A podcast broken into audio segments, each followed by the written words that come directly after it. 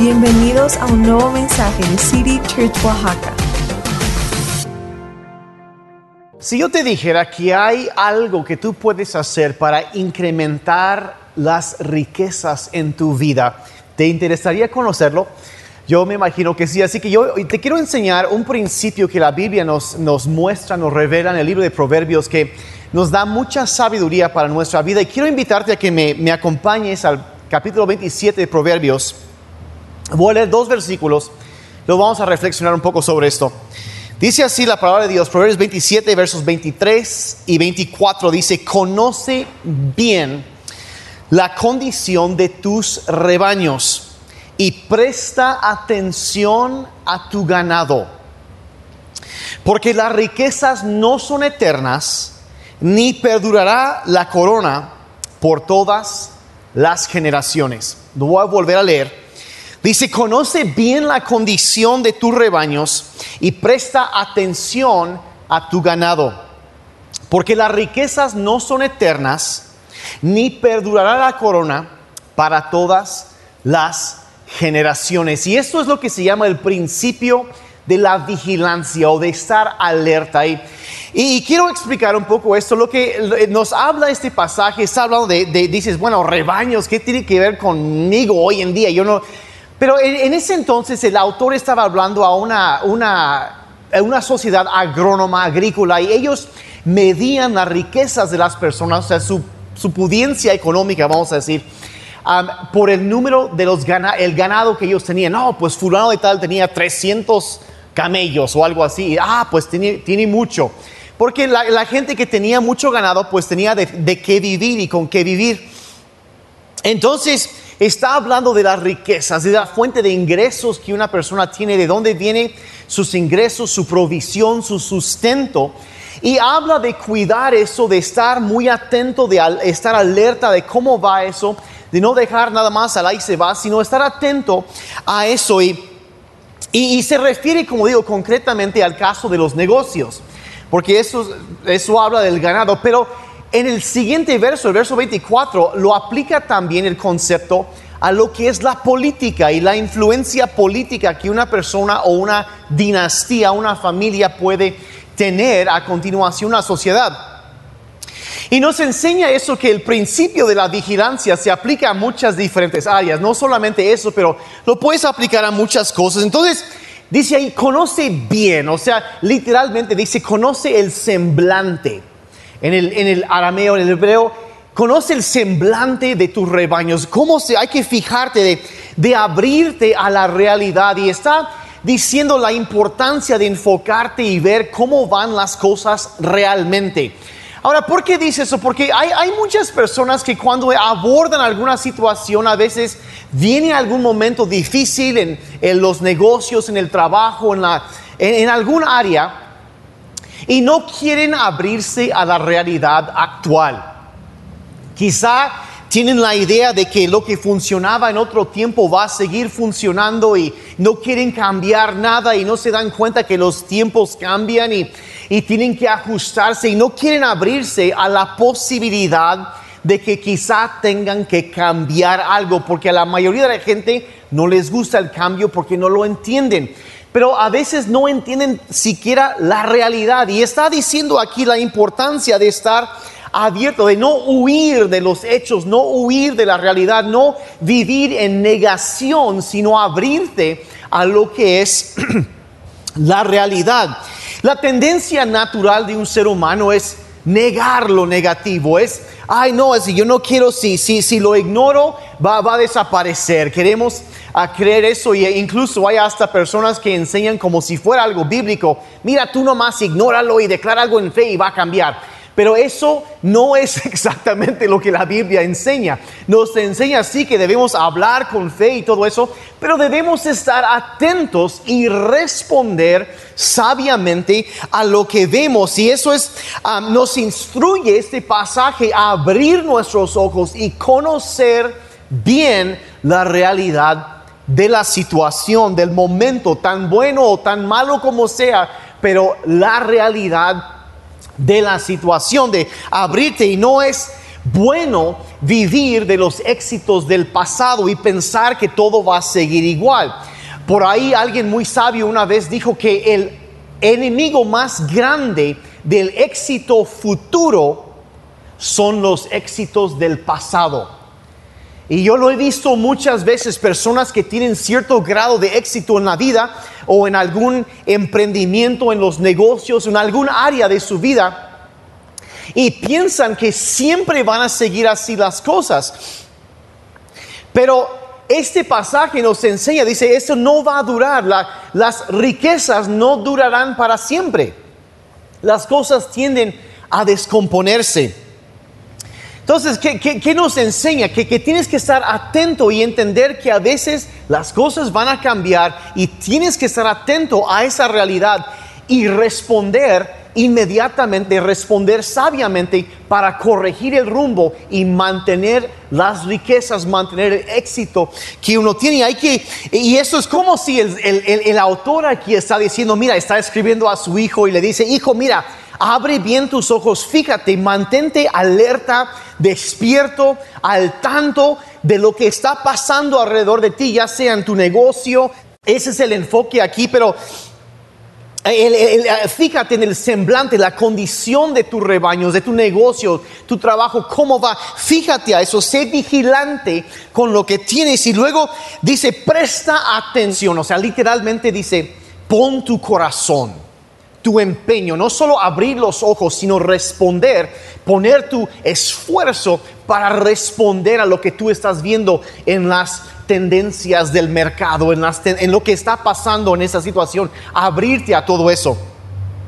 De observar y ver con los ojos bien abiertos, dispuesto a ver la realidad y luego responder sabiamente a esa realidad. Y el verso 24 entonces nos revela la importancia de esta mentalidad de vigilancia, de estar alerta. Dice, dice, porque las riquezas no son eternas, ni perdurará la corona por todas las generaciones. Está diciendo que una persona puede tener algo, pero por el descuido lo puede perder. Y eso es por eso que hay que mantener esta, este principio, esta mentalidad de vigilancia. Y nos habla esto de la tendencia que las cosas tienen de descomponerse. La verdad lo hacen solitos. Incluso en la ciencia, en la física, hay una ley que se llama la segunda ley de la termodinámica y habla de, de la cuestión de la entropía o el desorden dentro de un sistema cerrado o en el universo, básicamente. Y, y en términos resumidos, dice que el universo tiende, o cualquier sistema, tiende a la entropía o hacia el desorden de forma natural. La energía tiende a, causar eso. Entonces, ¿qué, ¿qué significa eso? Significa que cualquier sistema que se descuida, tarde o temprano empieza a descomponerse y lo puedes aplicar esta realidad a muchísimas áreas de la vida. Por ejemplo, si descuidas tu auto y no le das el mantenimiento que necesita, eventualmente se descompone. Ah, si descuidas tu jardín, ah, la hierba mala crece solita, pero las cosas buenas las tienes que cultivar. Si lo dejas y no haces nada, solito se descompone. Si, si descuidas tu negocio, uh, tarde o temprano se viene abajo. No crece solito, sino que va y tienes que estarlo vigilando y manteniendo porque tiende a descomponerse. Tu matrimonio, si no cuidas tu matrimonio y te fijas en el estado de tu matrimonio y te empeñas en hacerlo crecer, si lo dejas al ahí se va, tarde o temprano se descompone, empiezan a haber problemas. Si la relación con tus hijos, si no cuidas, si no conversas, si no hay interacción, si no hay relación con tus hijos, eventualmente lo que hay se descompone, empieza a desmoronarse. Y si, si descuidas tu salud, solito se descompone. si es, es así con tantas diferentes cosas. Si no mantienes el vehículo, su vida útil se acorta, empieza a presentar problemas si como político te desconectas de la realidad, las necesidades de la sociedad al cual debes estar sirviendo y, y te desconectas de la gente que te pusieron allí en ese puesto, bueno, tarde o temprano se va a descomponer la relación y ellos van a poner a alguien más en tu lugar. ¿Por qué? Porque las cosas, si no se cuidan, tienden a irse en declive, empiezan a caer, a descomponerse, a desmoronarse. Y es por eso de esta ley que las cosas tienden a ir al desorden, que tienes que estar vigilante. Y lo aplicas si tus estudios, si no, si ahorita tú estás estudiando y no cuidas y no pones atención en tus estudios, después eso empieza a desmoronarse. O, o quizá es una habilidad, algún talento que, que no lo usas, no lo desarrolla, empieza a desmoronarse todo lo que no se cuida empieza a desmoronar o a, tener problemas todo tiende al desorden y tienes que luchar en contra de eso.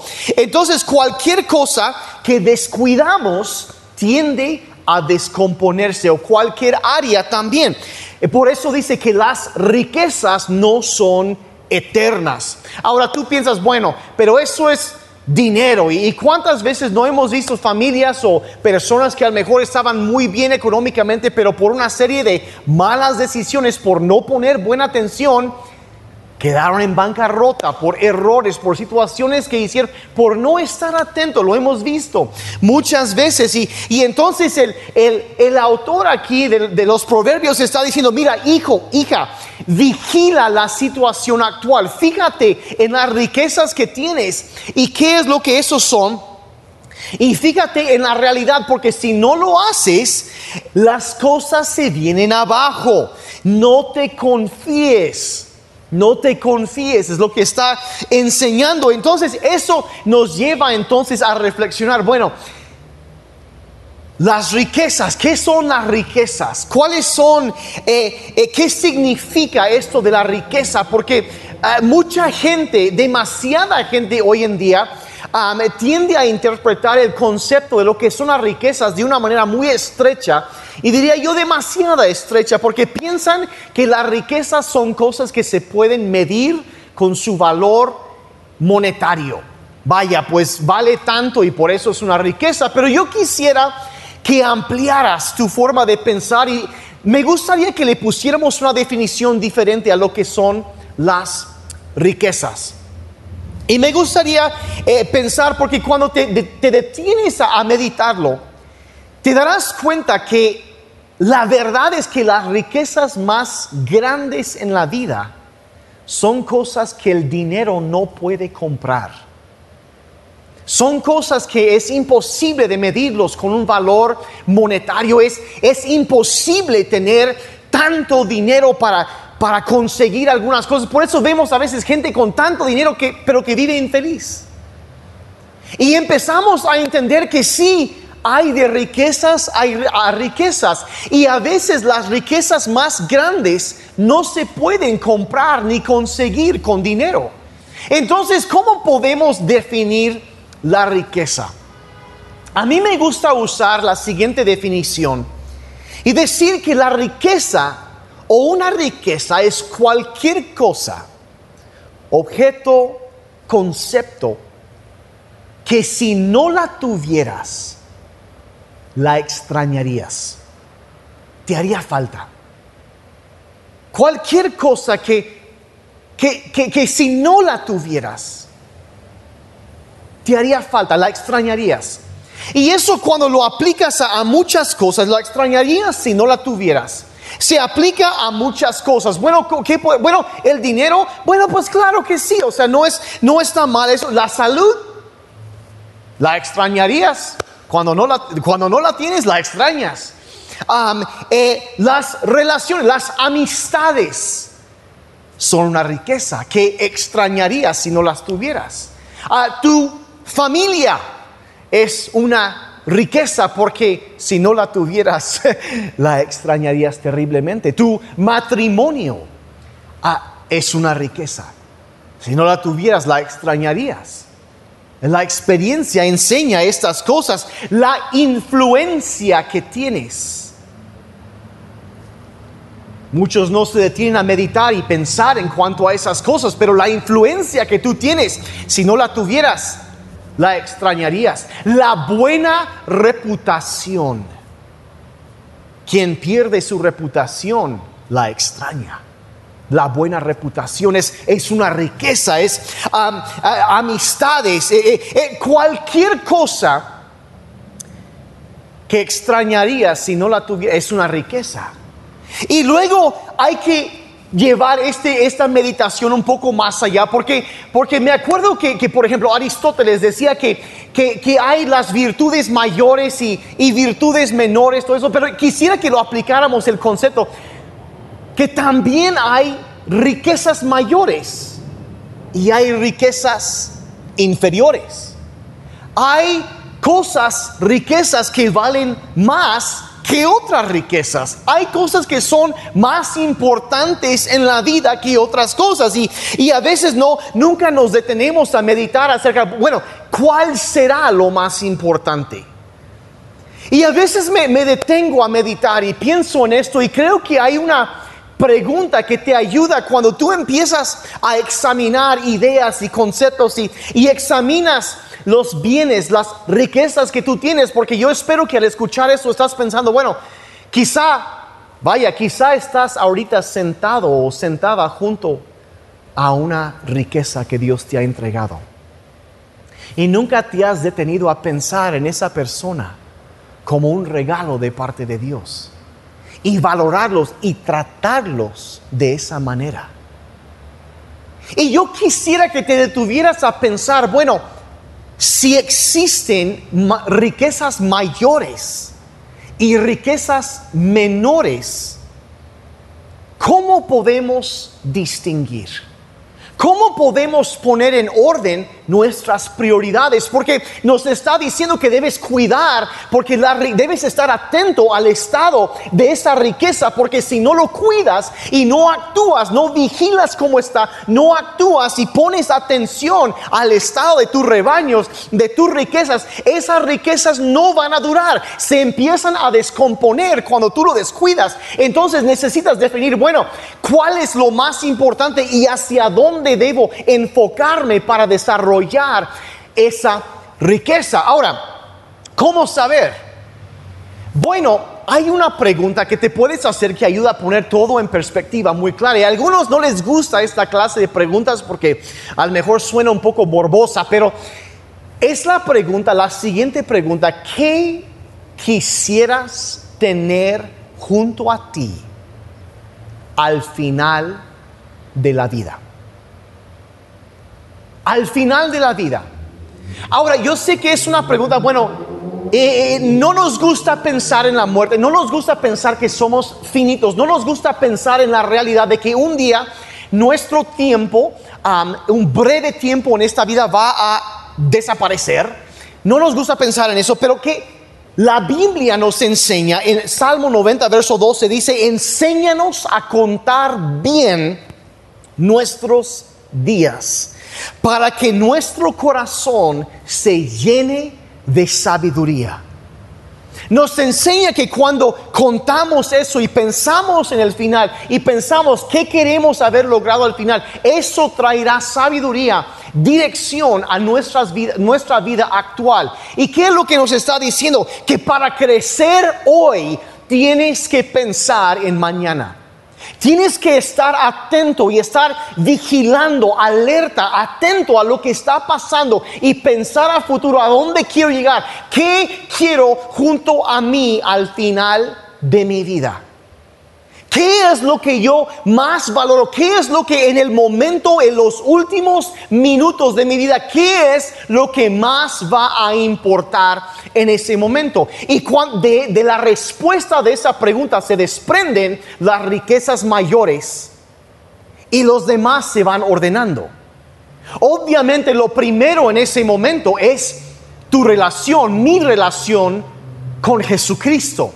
Porque cuando uno está al final de su tiempo en este mundo, espera la eternidad y espera o el infierno o el cielo. Entonces lo más importante que pueda haber en ese momento, al final de mi vida, sería mi relación con Jesucristo. Nada más va a, a acercarse siquiera a la importancia que eso tiene porque de eso depende dónde estaré en la eternidad. Entonces eso es número uno. La riqueza entonces más grande que pueda haber en mi vida es mi relación, tu relación con Dios.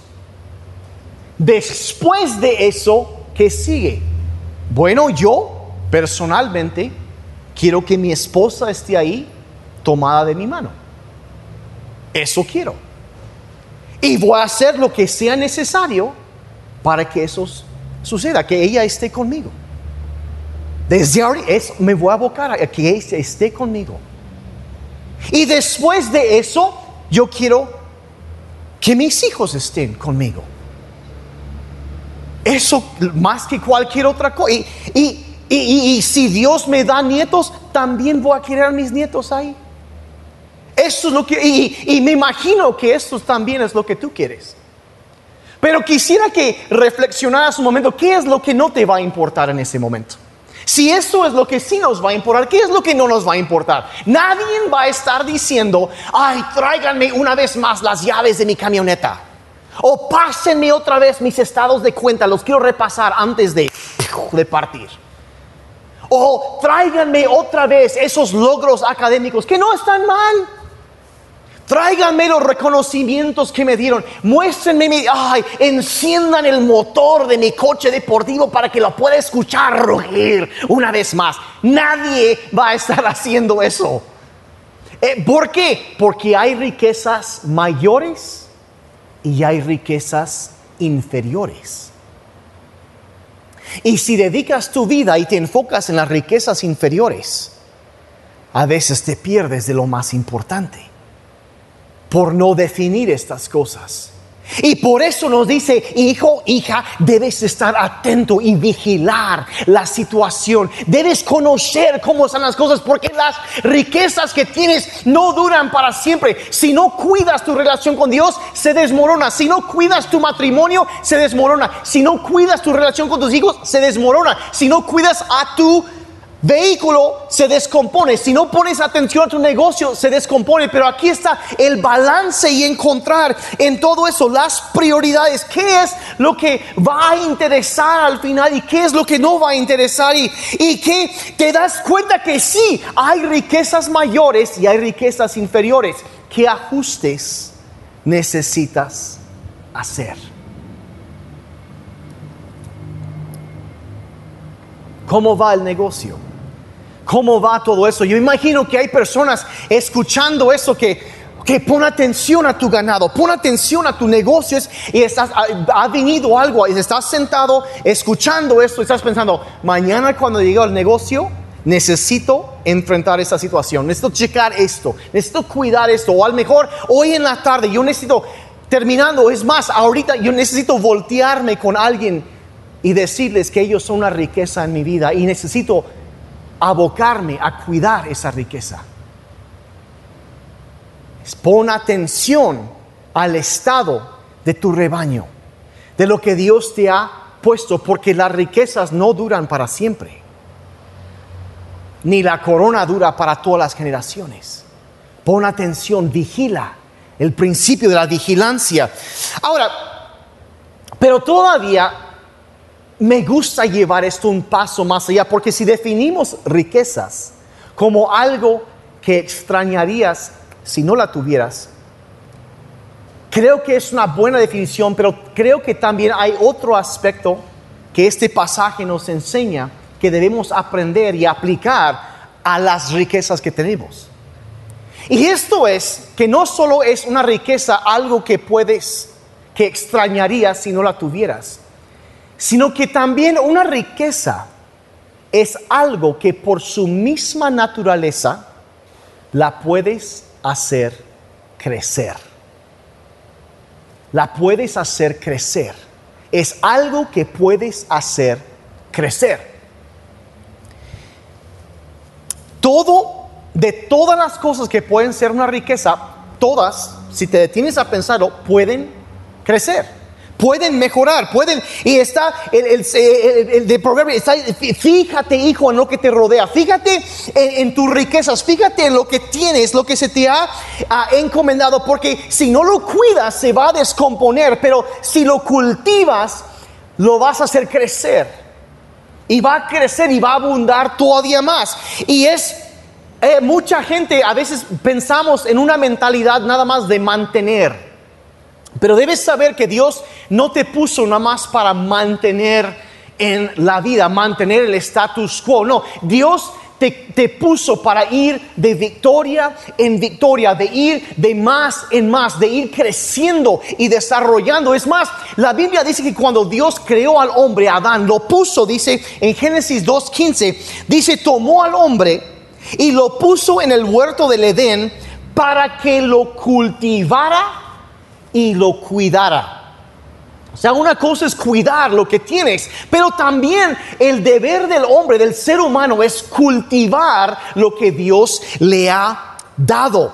Dios nunca espera que, que seamos unos pasivos, que, que, que no, ah, eh, digamos que con, con la mentalidad de, bueno, lo que será, será, y, y dejarnos llevar ahí por la corriente. Y no, no es eso, sino Él espera que nosotros cultivemos, o sea, que hagamos crecer lo que Él nos ha encargado.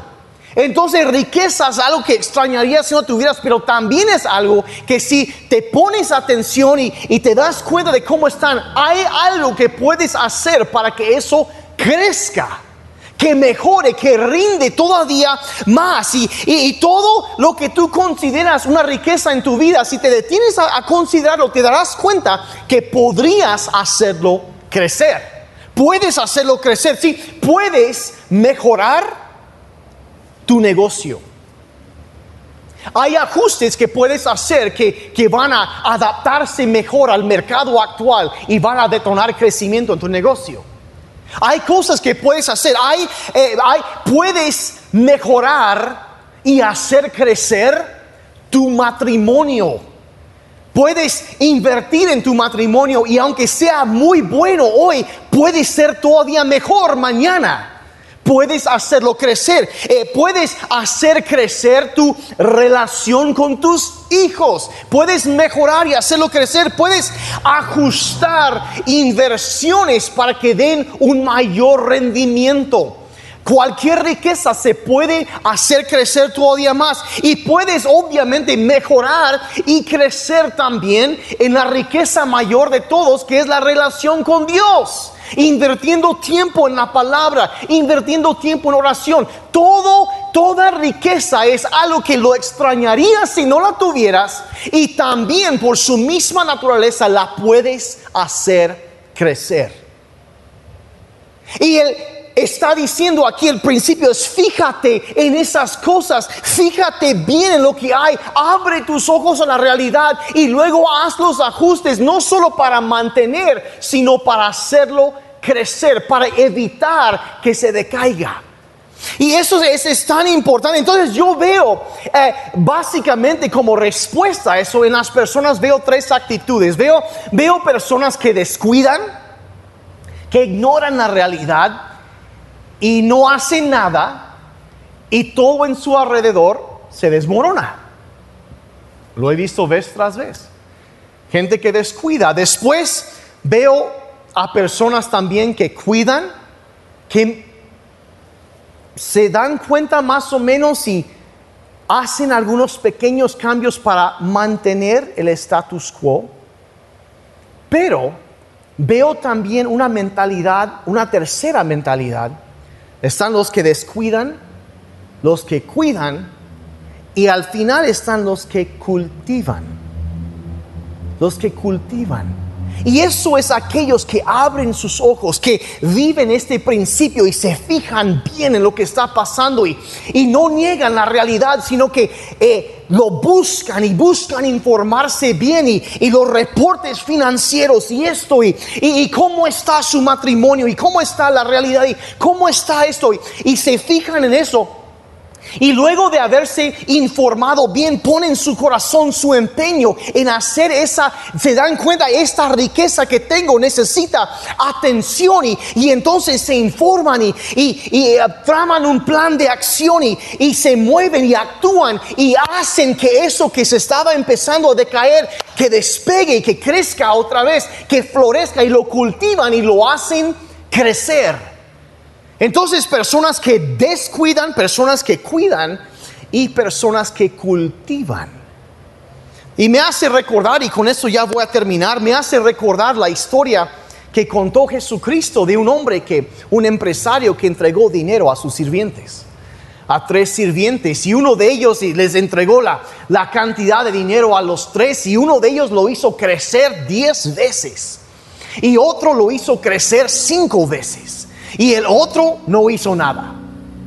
Y me impacta cómo y se va y ni siquiera lo puso a ganar intereses, la inversión no, no cuidó de la situación, no estudió, uno, uno lo cultivó, otro lo, lo hizo crecer algo y un poco, pero uno sí lo hizo despegar muchísimo y, y otro como que no hizo mucho. Y al final de sus, cuando llega el dueño y hace cuentas con ellos, recompensa muy ampliamente al al, que lo hizo crecer mucho y también al que lo hizo crecer más o menos, pero el que no hizo nada y descuidó lo que tenía, le dice, siervo malvado e inútil.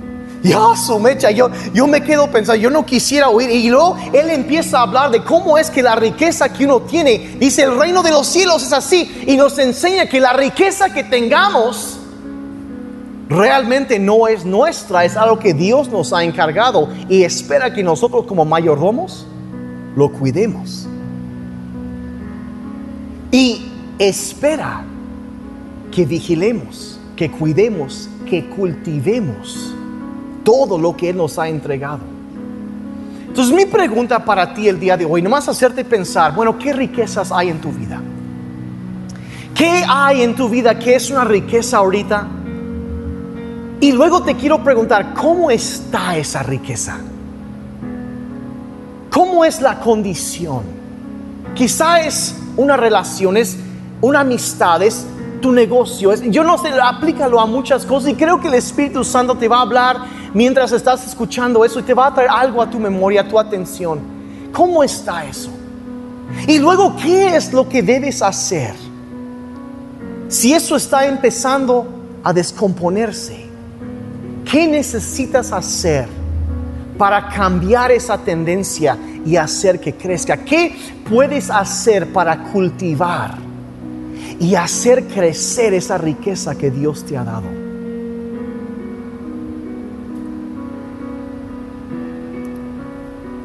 Las aplicaciones pueden ser muchas, las implicaciones pueden ser muy, muy extensas. Y, y es más, a lo mejor escuchando en un momento, hay algo que Dios va a traer a tu memoria y después, si fueras a escuchar eso unas semanas adelante, habría otra cosa que Dios, sabes que hay que enfocar.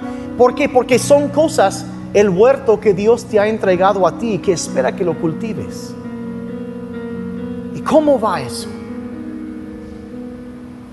Hay que hacerlo crecer y pues vamos a orar. Yo, yo espero que eso te haya movido hacia la acción. Pero Padre, en, esta, en este momento quiero agradecerte por la sabiduría que hay en tu palabra.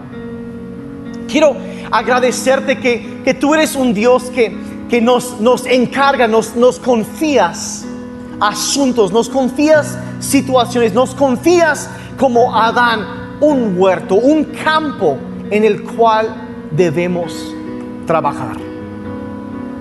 Un límite, algo que tú nos has entregado y que esperas que, que nosotros lo cultivemos, como esos tres hombres que recibieron del, del rey. Y Señor, queremos ser personas fieles con lo que tú nos has entregado. Padre, a nivel económico, a nivel relacional, a nivel influencia, a nivel conocimientos, a nivel habilidades, en todas las áreas de nuestra vida. Señor, queremos eh, pedirte en primer lugar perdón si hemos descuidado algo, si no hemos dado la importancia a algunas cosas que deberían la importancia o hemos tenido quizás riquezas menores por más importantes que riquezas mayores Quizá nuestras prioridades han estado fuera de orden y hemos puesto algo eh, por encima de ti o, eh, encima de, de las cosas que tú estableces como lo más importante. Y por eso, Padre, te pedimos que nos perdones y que traigas conocimiento a nuestra vida para poder ordenar nuestras vidas y reflexionando, como dice, eh, sobre el límite de nuestro tiempo para que haya sabiduría en nuestros corazones. Perdónanos por los tiempos en que, hemos actuado sin sabiduría. Y te pedimos, Señor, que nos des dirección y claridad. Padre, para poder cultivar, no solo cuidar, sino cultivar y hacer crecer las riquezas que tú nos has dado. Y ser al final, Señor, hallados siervos fieles que entran en el gozo de su Señor y, y Señor, no como aquellos que descuidan lo que tú has entregado. Ayúdanos, Padre, a cultivar y hacer crecer la riqueza que nos has encomendado, porque sabemos que todo te pertenece a ti y queremos honrarte a ti por encima de todas las cosas. Ayúdanos en el nombre de Jesús. Amén y amén. Y amén. Espero que eso te haya dejado pensando un poco. Gracias por tu tiempo. Que Dios te bendiga y acuérdate Cultiva la riqueza, abre los ojos, fíjate, y cualquier riqueza que tienes la puedes hacer crecer. Que Dios te bendiga y gracias por tu tiempo.